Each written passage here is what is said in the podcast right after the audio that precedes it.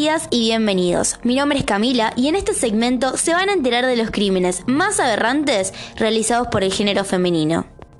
Una mujer en pos de venganza lanzó ácido en el cuerpo de su pareja mientras dormía.